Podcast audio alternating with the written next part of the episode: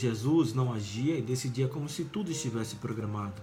Não seguia um script que determinava tanto o que falava quanto o que fazia. Não podemos pensar que Jesus fosse uma marionete nas mãos de Deus. As ações dele e suas palavras e mensagens eram marcadas pela solidariedade diante das tragédias da vida. É mais razoável assentir que o cotidiano de Jesus se configurava em função das dores e das crises de seu povo. Em meio à contradição da vida de homens e mulheres é que ele se inseria e decidia seus discursos e comportamentos. Jesus fez da solidariedade seu grande programa de vida. E nós? Eu sou Fábio Cristiano e o Santo do Dia, nesta sexta-feira, 10 de abril, faz uma reflexão sobre o Evangelho da Liturgia da Paixão e Morte de Nosso Senhor Jesus Cristo baseado nos roteiros homiléticos da revista Vida Pastoral, escrito pelo doutor em teologia Luiz Alexandre Solano Rossi, e acréscimos de irmã Jailda Rocha Caetité, de Jacareí, São Paulo, para a folhinha do Sagrado Coração de Jesus. O evangelho de hoje é João, desde o capítulo 18, versículo 1 ao capítulo 19, versículo 42. Sejam bem-vindos à Sexta-feira da Paixão do Senhor.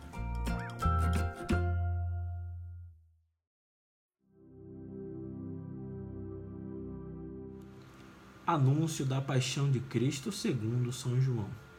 Naquele tempo, Jesus saiu com os discípulos para o outro lado da torrente do Cedrão. Havia aí um jardim onde ele entrou com os discípulos. Também Judas, o traidor, conhecia o lugar porque Jesus costumava reunir-se aí com os seus discípulos. Judas levou consigo um destacamento de soldados e alguns guardas dos sumos sacerdotes e fariseus, e chegou ali com lanternas, tochas e armas. Então Jesus, consciente de tudo o que ia acontecer, saiu ao encontro deles e disse: A quem procurais? Responderam: A Jesus, o Nazareno. Ele disse: Sou eu. Judas, o traidor, estava junto com eles. Quando Jesus disse: Sou eu, eles recuaram e caíram por terra. De novo lhes perguntou: A quem procurais? Eles responderam: a Jesus, o Nazareno. Jesus respondeu: Já vos disse que sou eu. Se é a mim que procurais, então deixai que estes se retirem. Assim se realizava a palavra que Jesus tinha dito: Não perdi nenhum daqueles que me confiaste. Simão Pedro, que trazia uma espada consigo, puxou dela e feriu o servo do sumo sacerdote, cortando-lhe a orelha direita. O nome do servo era Malco. Então Jesus disse a Pedro: Guarda a tua espada na bainha. Não vou beber o cálice que o Pai me deu? Então os soldados, o comandante e os guardas dos judeus prenderam Jesus e o amarraram. Conduziram-no primeiro a Anás, que era o sogro de Caifás, o sumo sacerdote naquele ano. Foi Caifás que deu aos judeus o conselho: é preferível que um só morra pelo povo. Simão Pedro e um outro discípulo seguiam Jesus. Esse discípulo era conhecido do sumo sacerdote e entrou com Jesus no pátio do sumo sacerdote. Pedro ficou fora, perto da porta. Então, o outro discípulo, que era conhecido do sumo sacerdote, saiu, conversou com a encarregada da porta e levou Pedro para dentro. A criada que guardava a porta disse a Pedro: não pertences também tu aos discípulos desse homem? Ele respondeu: Não. Os empregados e os guardas fizeram uma fogueira e estavam se aquecendo, pois fazia frio. Pedro ficou com eles aquecendo-se. Entretanto, o sumo sacerdote interrogou Jesus a respeito de seus discípulos e de seu ensinamento. Jesus lhe respondeu: Eu falei as claras ao mundo Ensinei sempre na sinagoga e no templo, onde todos os judeus se reúnem. Nada falei às escondidas. Por que me interrogas? Pergunta aos que ouviram o que falei, eles sabem o que eu disse. Quando Jesus falou isso, um dos guardas que ali estavam deu-lhe uma bofetada, dizendo: É assim que responde ao sumo sacerdote? Respondeu-lhe Jesus: Se respondi mal, mostra em que. Mas se falei bem, por que me bates? Então Anás enviou Jesus amarrado para Caifás, o sumo sacerdote. Simão Pedro continuava lá em pé, aquecendo-se. Disseram-lhe: Não és tu também os discípulos dele? Pedro negou: Não. Então, um dos empregados do sumo sacerdote, parente daquele a quem Pedro tinha cortado a orelha, disse: Será que eu não te vi no jardim com ele? Novamente Pedro negou, e na mesma hora o galo cantou. De Caifás levaram Jesus ao palácio do governador. Era de manhã cedo. Eles mesmos não entraram no palácio para não ficarem impuros e poderem comer a Páscoa. Então Pilatos saiu ao encontro deles e disse: Que acusação apresentais contra este homem? Eles responderam: Se não fosse malfeitor, não o teríamos entregado a ti. Pilatos disse: Tomai-os vós mesmos e julgai-o de acordo com a vossa lei. Os judeus lhe responderam: Nós não podemos condenar ninguém à morte. Assim se realizava o que Jesus tinha dito, significando de que morte havia de morrer. Então Pilatos entrou de novo no palácio, chamou Jesus e perguntou-lhe: Tu és o rei dos judeus? Jesus respondeu: Estás dizendo isto por ti mesmo ou outros te disseram isso de mim? Pilatos falou: Por acaso sou judeu? O teu povo e os sumos sacerdotes te entregaram a mim. Que fizeste? Jesus respondeu: O meu reino não é deste mundo. Se o meu reino fosse deste mundo, os meus guardas teriam lutado para que eu não fosse entregue aos judeus. Mas o meu reino não é daqui. Pilatos disse a Jesus: então tu és rei? Jesus respondeu: Tu o dizes, eu sou rei. Eu nasci e vim ao mundo para isto, para dar testemunho da verdade. Todo aquele que é da verdade escuta a minha voz. Pilatos disse a Jesus: O que é a verdade? Ao dizer isso, Pilatos saiu ao encontro dos judeus e disse-lhes: Eu não encontro nenhuma culpa nele mas existe entre vós um costume que pela Páscoa eu vos solte um preso. Quereis que eu vos solte o rei dos judeus? Então começaram a gritar de novo: Este não, mas Barrabás. Barrabás era um bandido. Então Pilatos mandou flagelar Jesus. Os soldados teceram uma coroa de espinhos e a colocaram na cabeça de Jesus. Vestiram-no com um manto vermelho aproximavam-se dele e diziam: Viva o rei dos judeus! E davam-lhe bofetadas. Pilatos saiu de novo e disse aos judeus: Olhai, eu o trago aqui fora, diante de vós, para que saibais que não encontro nele crime algum.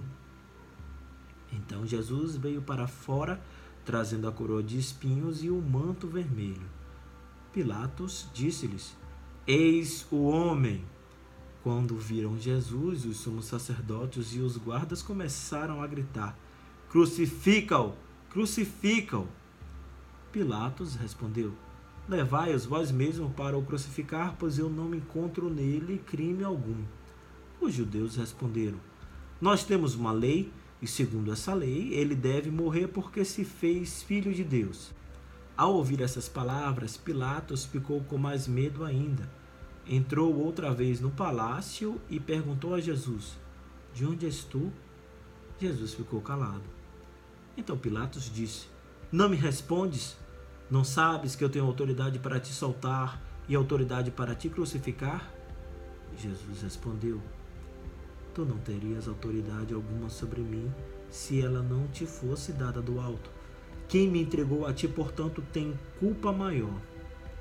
Por causa disso, Pilatos procurava soltar Jesus, mas os judeus gritavam: Se soltas este homem, não és amigo de César. Todo aquele que se faz rei declara-se contra César. Ouvindo essas palavras, Pilatos levou Jesus para fora e sentou-se no tribunal, no lugar chamado Pavimento, em hebraico, Gábata. Era o dia da preparação da Páscoa, por volta do meio-dia. Pilatos disse aos judeus: Eis o vosso rei. Eles, porém, gritavam: Fora, fora, crucifica-o. Pilatos disse: Hei de crucificar o vosso rei? Os sumos sacerdotes responderam: Não temos outro rei senão César. Então Pilatos entregou Jesus para ser crucificado e eles o levaram. Jesus tomou a cruz sobre si e saiu para o lugar chamado Calvário, em hebraico, Gólgota. Ali o crucificaram com outros dois, um de cada lado e Jesus no meio. Pilatos mandou ainda escrever um letreiro e colocá-lo na cruz. Nele estava escrito: Jesus Nazareno, o Rei dos Judeus. Muitos judeus puderam ver o letreiro porque o lugar em que Jesus foi crucificado ficava perto da cidade. O letreiro estava escrito em hebraico, latim e grego.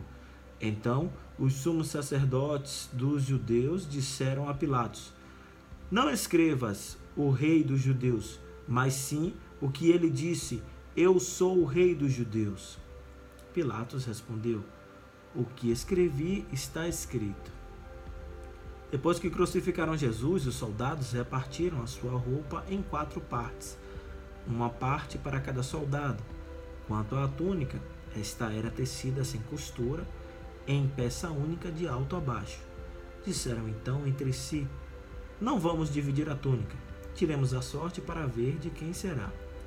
Assim se cumpria a escritura que diz: Repartiram entre si as minhas vestes e lançaram sorte sobre minha túnica. Assim procederam os soldados. Perto da cruz de Jesus estava de pé a sua mãe, a irmã de sua mãe, Maria de Cleófas, e Maria Madalena. Jesus, ao ver sua mãe e ao lado dela o discípulo que ele amava, disse à mãe: Mulher, este é o teu filho. Depois disse ao discípulo: Esta é a tua mãe. Dessa hora em diante, o discípulo a acolheu consigo. Depois disso, Jesus, sabendo que tudo estava consumado e para que a Escritura se cumprisse até o fim, disse: Tenho sede.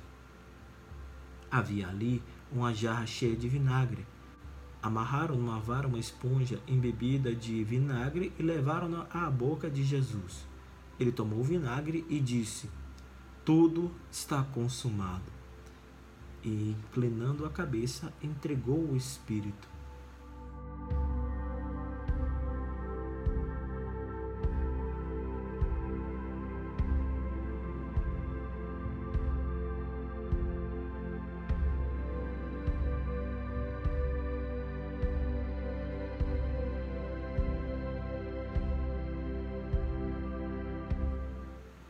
Era o dia da preparação para a Páscoa.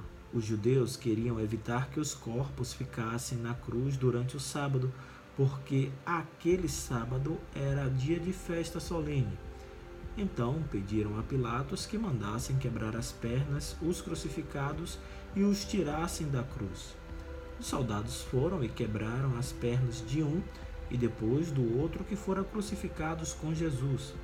Ao se aproximarem de Jesus e vendo que já estava morto, não lhe quebraram as pernas. Mas um soldado abriu-lhe o lado com uma lança e logo saiu sangue e água. Aquele que viu dá testemunho e o seu testemunho é verdadeiro, e ele sabe que fala a verdade para que vós também acrediteis. Isso aconteceu para que se cumprisse a escritura que diz: Não quebrarão nenhum dos seus ossos. E outra escritura ainda diz: olharão para aqueles que transpassaram. Depois disso, José de Arimateia, que era discípulo de Jesus, mas às escondidas por medo dos judeus, pediu a Pilatos para tirar o corpo de Jesus. Pilatos consentiu. Então José veio tirar o corpo de Jesus. Chegou também Nicodemos, o mesmo que antes tinha ido de noite encontrar-se com Jesus levou uns 30 quilos de perfume feito de mirra e aloés. Então tomaram o corpo de Jesus e envolveram-no com os aromas em faixas de linhos, como os judeus costumam sepultar. No lugar onde Jesus foi crucificado havia um jardim, e no jardim um túmulo novo, onde ainda ninguém tinha sido sepultado. Por causa da preparação da Páscoa e como o túmulo estava perto, foi ali que colocaram Jesus. Palavra da salvação.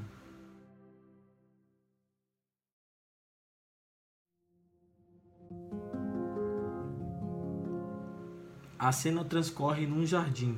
Deliberadamente, Jesus nele entra para enfrentar nesse momento as forças do mal que se apresentam na forma do poder imperial em aliança com as lideranças religiosas. É impressionante a força do diálogo entre Jesus e os soldados e como Jesus demonstra ter real clareza sobre a sua identidade. Quem vocês estão procurando? Responderam-lhe: Jesus Nazareno. Jesus lhes disse: Sou eu. Não há espaço para dúvida. As palavras de Jesus são diretas, certeiras. Gaguejar jamais. Tão certeiras são as palavras e ao mesmo tempo que sejam apenas duas, eu sou, os soldados caem no chão. São palavras densas de significado e, portanto, não voltam vazias. O jardim ainda continuaria a produzir flores. As forças do mal até mesmo poderiam pensar que a vitória estava com elas. Os soldados cumpriam exemplarmente uma ordem militar.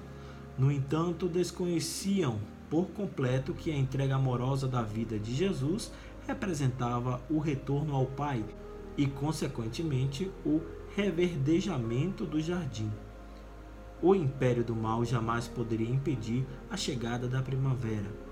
Uma morte humana, demasiado humana.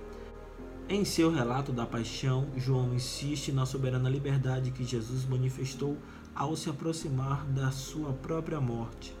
Ao sofrer a tragédia que se avizinha, ele teve a competência de converter essa prova inevitável em um ato de amor e de solidariedade.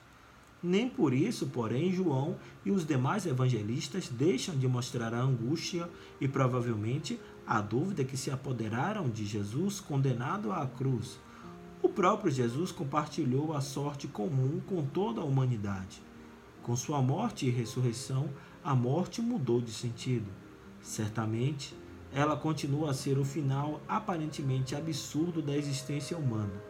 No entanto, de uma vez por todas, deixou de ser o sinal veemente da ruptura desesperada que nos leva para longe do amor definitivo.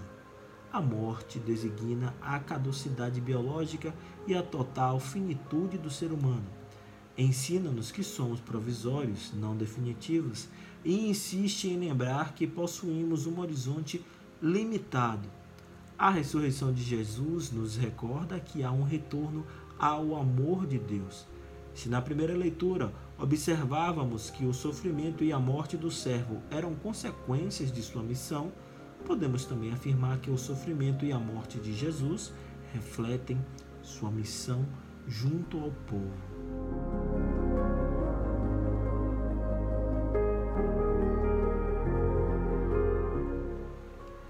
A solidariedade é a marca essencial do discípulo de Jesus.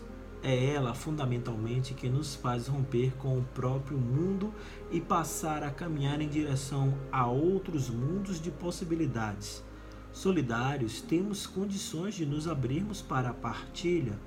Rompemos com a prática do egoísmo e com a cultura própria do consumo. Paramos de citar o compro, logo existo para exercitarmos a prática de obras de misericórdia para com todos aqueles que nos rodeiam. Jesus é o Eu Sou que confronta os poderes da morte. Apenas a presença dele é suficiente para desestruturar toda e qualquer manifestação de antivida. Como testemunhas que somos do Eu Sou, também devemos compreender que nossa prática, valores e ações são suficientes para desestruturar as manifestações de morte, violência, pobreza e discriminação espalhadas por toda a sociedade.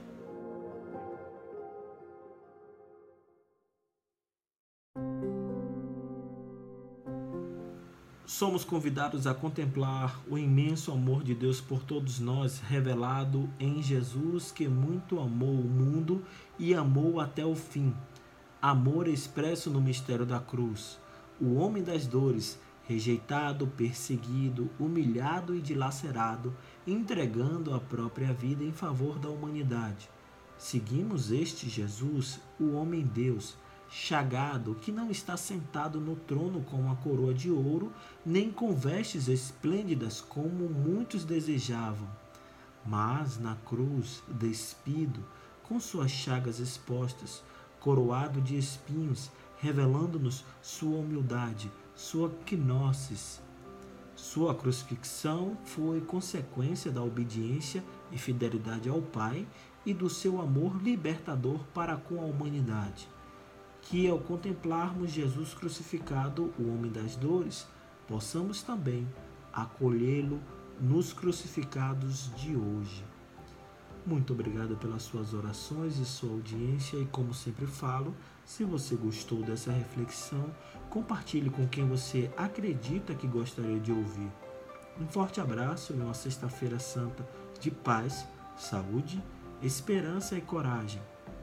Até o nosso próximo encontro e lembrem-se, Deus nos amou primeiro.